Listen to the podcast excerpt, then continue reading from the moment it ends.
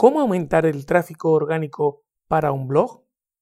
¿Cómo obtener tráfico orgánico para una web?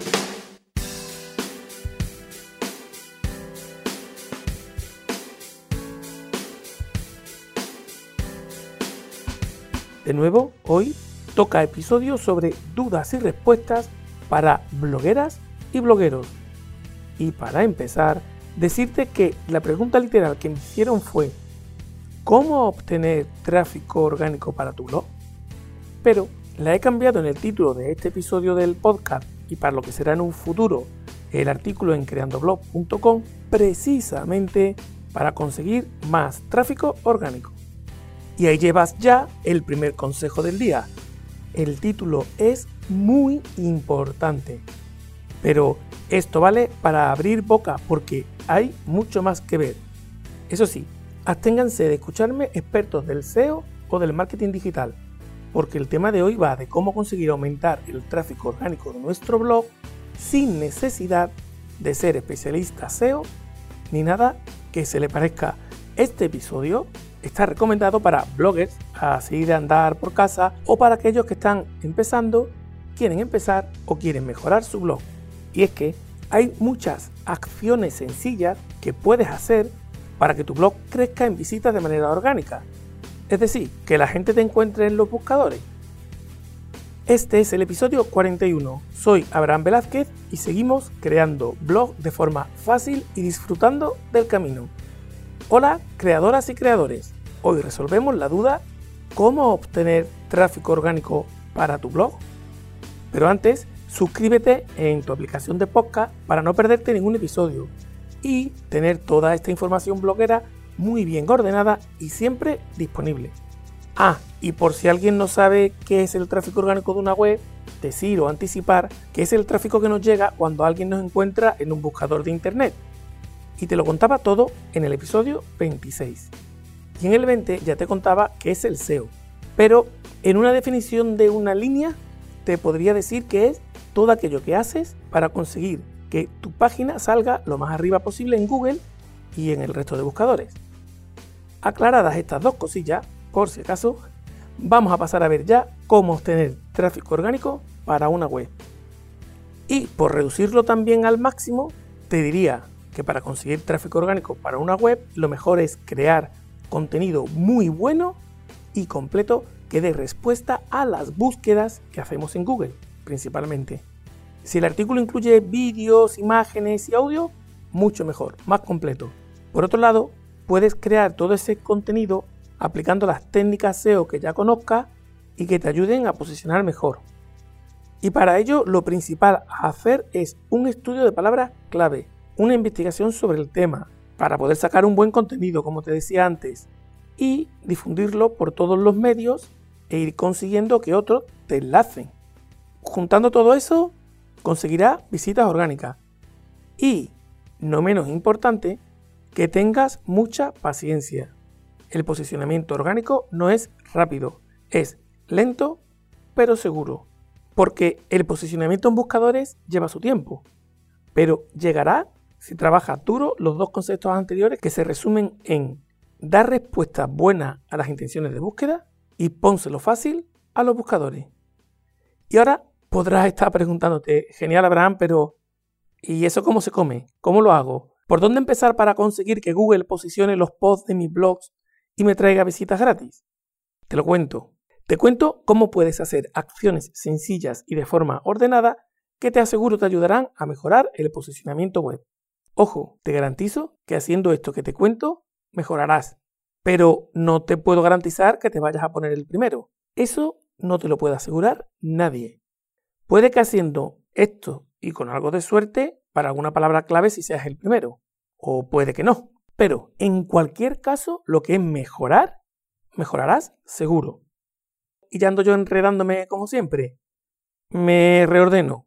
Vayamos por parte y con orden para ver cómo aumentar el tráfico orgánico para un blog.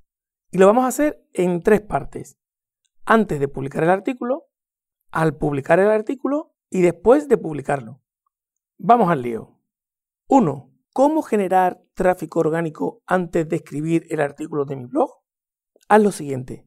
Escribe sin mirar nada, sobre lo que tú quieres escribir y las ideas fuerza o los mensajes que quieres trasladar.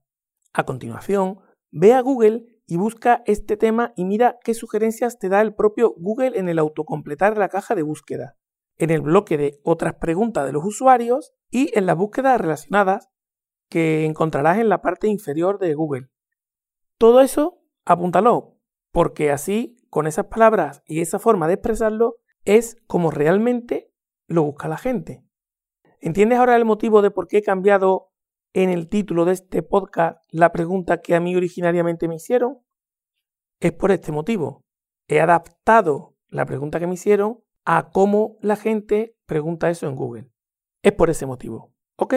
Luego, después de hacer esto, fíjate, pero sin mirar dentro del contenido, cómo son los títulos de los primeros resultados que aparecen. Porque ahí encontrarás palabras o temáticas que podrás usar dentro de tu artículo. Y fíjate también en qué tipo de contenido muestra Google cuando se hace la búsqueda sobre el tema que te interesa, porque no es lo mismo que te muestre artículos de blog, que vídeos, que imágenes, que productos. Y deberás ajustarte todo lo que puedas a ese tipo de contenidos, si quieres posicionar mejor.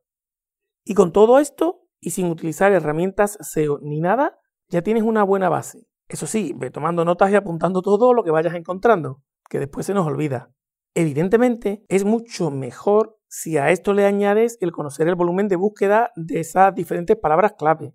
Y para esto hay extensiones gratuitas de Google Chrome y otras herramientas que podrías utilizar. Y también herramientas muy costosas que si estás empezando, pues no, no creo que te interese.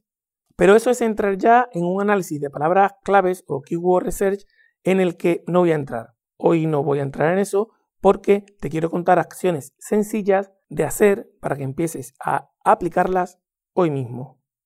Y pasamos al punto 2.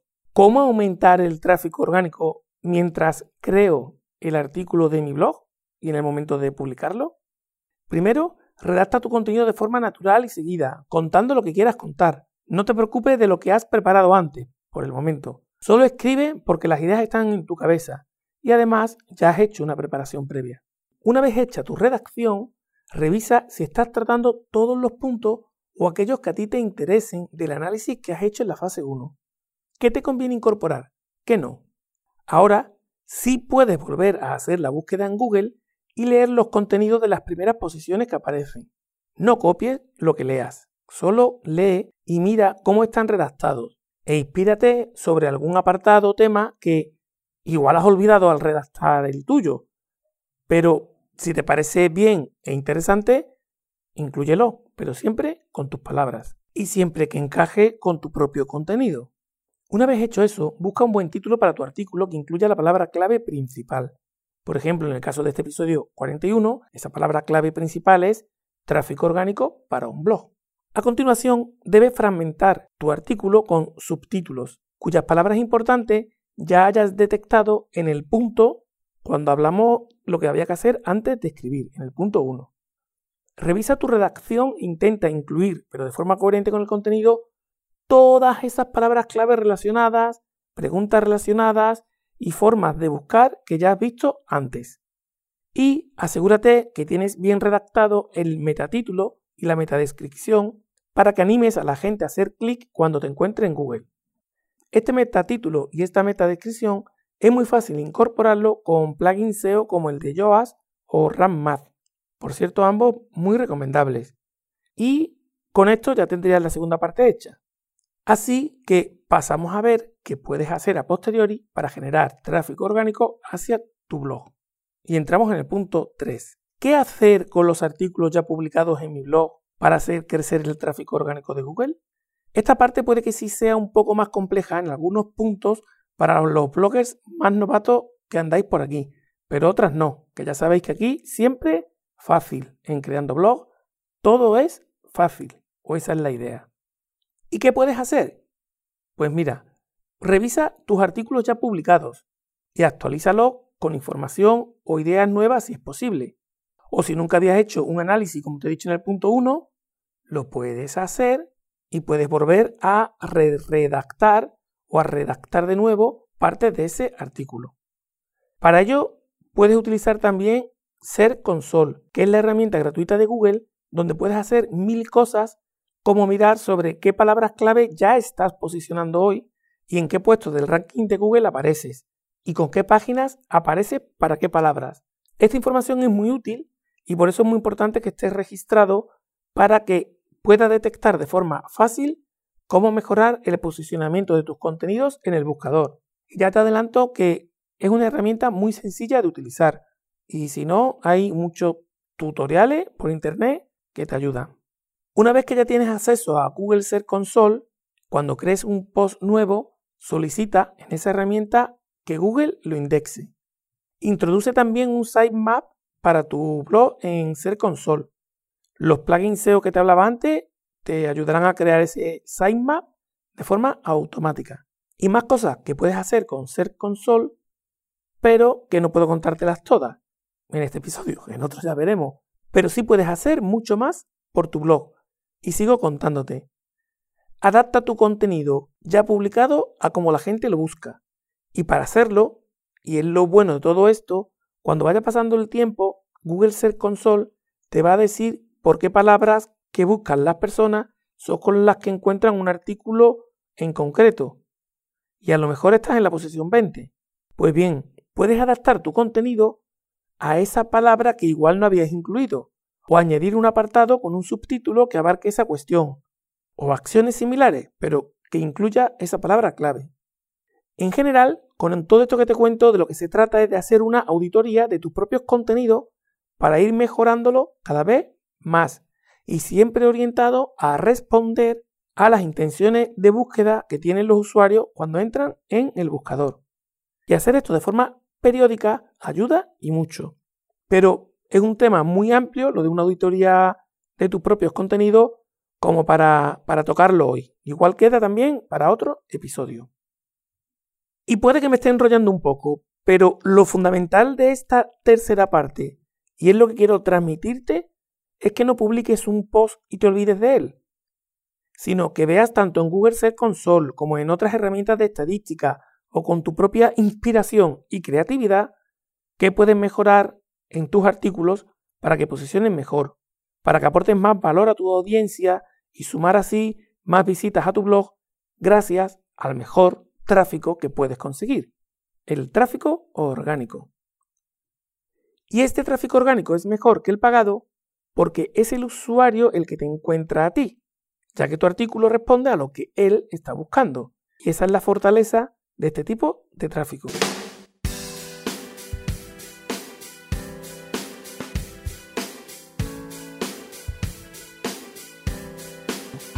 Y ahora creo que con lo que te he contado hasta aquí ya debes de tener algunas cuantas tareas que hacer para darle un nuevo impulso a tu blog gracias a la búsqueda orgánica en Google. ¿Verdad que sí? Y con esto ya está, ya lo tienes. Pero ahora recuerda que puedes darte una vuelta por creandoblog.com barra suscríbete y apuntarte gratis a la comunidad bloguera para que estemos en contacto y te pueda enviar mi checklist para hacer artículos perfectos o casi perfectos. Debes saber también que en mi canal de YouTube tienes más contenidos me encontrarás si buscas en YouTube o en Google Abraham Creando Blog. Gracias por escucharme, gracias por hacerlo hasta el final. Y si tienes cualquier duda, pregunta o idea que quieras compartir, déjalo en los comentarios y ayúdame a difundir este episodio por las redes sociales si te ha gustado. Nada más, nos vemos pronto.